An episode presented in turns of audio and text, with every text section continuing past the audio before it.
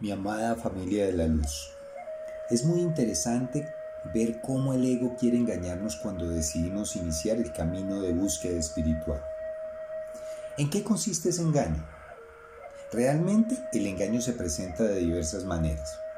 Una de ellas es la de esperar un resultado manifestado en, por ejemplo, la solución de una situación de necesidad, pues a la mente le encanta poner metas, planear, siempre buscando un objetivo, persiguiendo algún fin.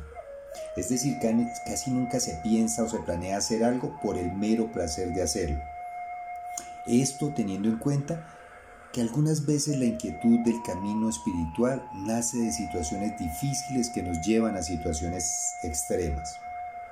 Este engaño del ego busca que nos decepcionemos y desistamos del camino ante la frustración de no alcanzar el resultado esperado. Otra manera en la que nuestra mente nos plantea el engaño es la de asumir actitudes que evidencien el caminar que hemos iniciado, buscando el reconocimiento de las personas que nos rodean, queriendo hacer notar una aparente superioridad ante los demás. Esta es quizá la maniobra más sagaz de nuestro ego, pues ante la realidad de que el avance por el camino por parte nuestra lo llevará a él a doblegarse completamente, tarde o temprano, Pretende entonces tomar o mejor mantener el control de nosotros, desviándonos del camino. ¿Cómo? Sencillo. Genera una ilusión de superioridad en nosotros.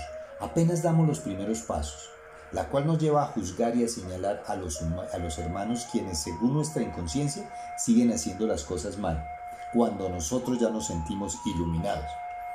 De la mano con este juzgamiento, aparece entonces la ilusión del Redentor pues ya me siento en la posición de intervenir y corregir las vidas de esos hermanos a quienes ya menospreciamos con nuestros juicios. Quizás se presenten otras actitudes, como cambiar hábitos de manera repentina y aparente, hábitos que ponían de presente nuestra igualdad con esos hermanos inferiores. Y pues nada, es que ya somos superiores. Pero nada más alejado del verdadero camino. Al respecto, hay una buena noticia. En este lindo camino no hay que hacer nada extraordinario, solo hay que vivir, ya que de lo primero que debemos tomar conciencia es de nuestra vida, como manifestación física de nuestra eternidad. Nos miramos, nos apreciamos, nos tocamos, nos sentimos, somos vida. Entonces, en el más lindo acto de aceptación, nos reconocemos y decidimos asumir nuestra existencia, decidimos vivir con plenitud y libertad, despojándonos de culpas y prejuicios. Esta primera etapa implica aceptarnos tal y como somos, incluso con rasgos que hasta ahora habíamos tratado de ocultar para mantener esa vida aparente frente a los demás. Así, admitir y aceptar nuestras manías, nuestros prejuicios, nuestros vicios, nuestras situaciones de vida con libertad, sin tener la necesidad de ocultar nada ante nosotros mismos.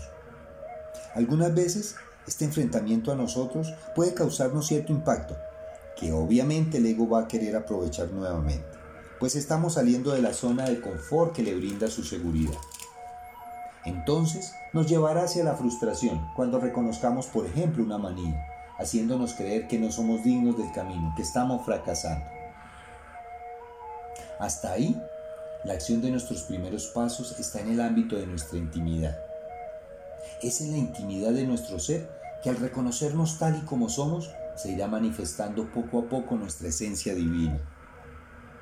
Pero aquí también el ego se aprovecha de la afirmación solo hay que vivir, haciéndonos creer que significa que el aceptarnos implica continuar nuestra existencia física con los prejuicios, manías y vicios aceptados, bajo una aparente libertad, lo cual no es más que otro de sus trucos para mantener la seguridad de la zona de confort evitando que haya cambios en nuestra vida. Pero aquí también hay una buena noticia. Una vez damos el primer paso en el camino de la búsqueda espiritual, este ya no tiene reversa. Quizá nos desviemos.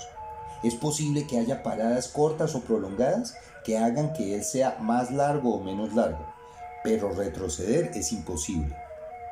Debemos asumirlo con la intención de disfrutarlo, sin pensar a dónde nos lleva. Bueno, esto significa que una vez seamos conscientes de nuestros prejuicios, vicios y manías y los cubramos con la aceptación amorosa que nos merecemos, Ellos irán cediendo poco a poco, más o menos lentamente, pero irán cediendo, en detrimento del ego y de su seguridad. Lo anterior sin necesidad de luchar contra ellos y de juzgarnos por su presencia en nuestras vidas. Créanme, es indescriptible cómo se va alivianando la vida cuando desde la aceptación damos cuenta de nuestros miedos, prejuicios, vicios y manías, permitiéndoles ser, en la medida en que la luz de nuestra conciencia los va doblegando poco a poco. Va cediendo la necesidad de juzgar a los demás ante la manifestación del amor por todos y por todo. Va cediendo el apego material, ojo, no es la renuncia a lo material. El apego material va cediendo ante la manifestación de la libertad de compartir va cediendo el prejuicio ante la percepción de la divinidad en todos y en todo. Va cediendo la expectativa y el miedo al futuro ante la manifestación de la paz y la seguridad del presente. Va cediendo el sobrevivir cotidiano y ambicioso ante la vida permanente plena de paz y felicidad de las cosas sencillas. Va cediendo el ego con sus estrategias manipuladoras ante la presencia plena y amorosa del yo soy.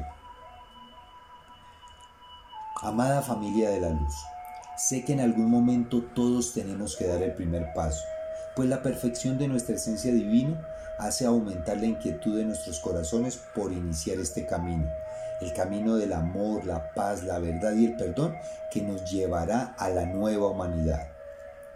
Llave de luz, llave de luz, llave de luz. Gracias por escuchar. Nos amo.